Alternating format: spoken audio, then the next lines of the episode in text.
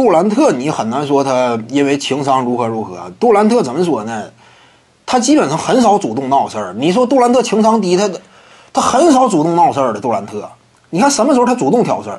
在雷霆队时期也是，他基本上按期按憋，就是有窝囊气呢，自己忍着。他没有说主动挑事儿，他顶多就是我不说话，我就彻底，我干脆我不乐意跟你一块打，我就走了。他顶多是这样，哪次都是这样吗？就在雷霆队，他感觉挺受气，或者说这球队没有未来，猛男这个打法也。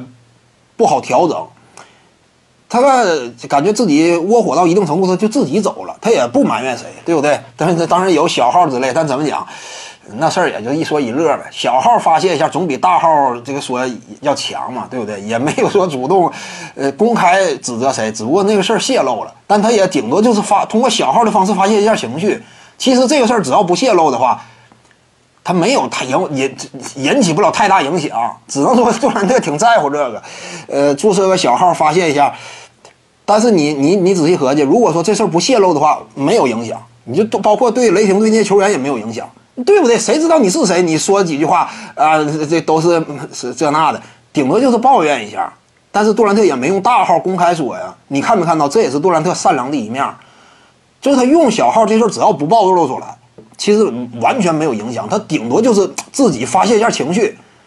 你看看，那也是属于什么按期按瘪这种类型，他也不吱声，然后就走了。最后在勇士队也是，他感觉被怼了之后，他也没有说公开放话，呃，留我还是留格林，也没有公开闹事儿，甚至呢，他顶多就是隐含的表达了一下啊，自己在球队当中战术地位多少有点不满，我想这个有更多的出手权利。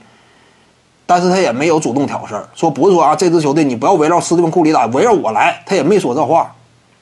所以杜兰特不算说闹事儿那种，他真是不闹事儿，他只能说自己受委屈。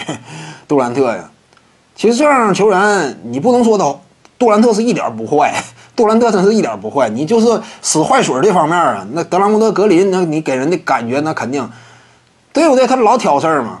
但是杜兰特是不这样。徐静宇的八堂表达课在喜马拉雅平台已经同步上线了。